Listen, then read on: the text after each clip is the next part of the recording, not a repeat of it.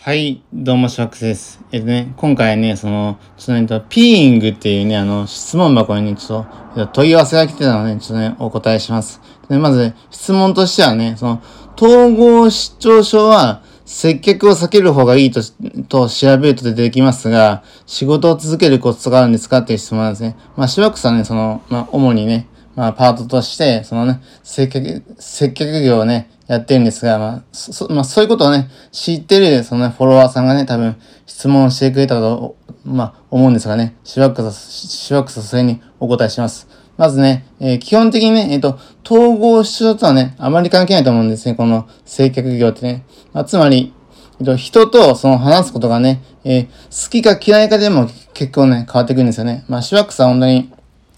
人とね、あの、話すことが非常に好きで、まあ、実際ね、あの、目立ちたがり屋でもあるんですね、その、まあ、YouTuber というね、まあ、その、仕事っていうか、まあ、そういったものをやってることも、まあ、ね、その、な、なに、あの、目立ちたがり屋っていうのもあるんですよね。だから、そのね、あの、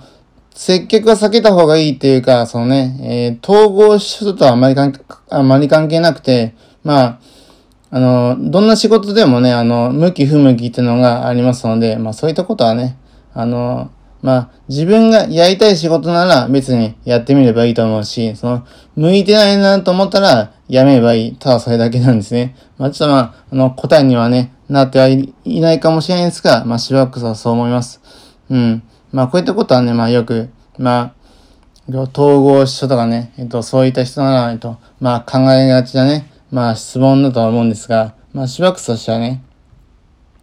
まあ本当に、えっ、とね、こうやってあのね、えっ、と仕事を続けるコツとか聞いてくるってことは、えっ、と仕事、まあ仕事に対してね、結構熱意をね、まあ持たれてる方だと思うので、まあ本当に、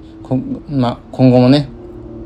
頑張ってほしいと思います。では以上、しばくでした。でね、しばくのね、この放送がいいなと思えたらね、ぜひともフォローと、えっ、ー、と、フォローお願いします。では以上、しばくでした。それではまたお会いしましょう。さよなら。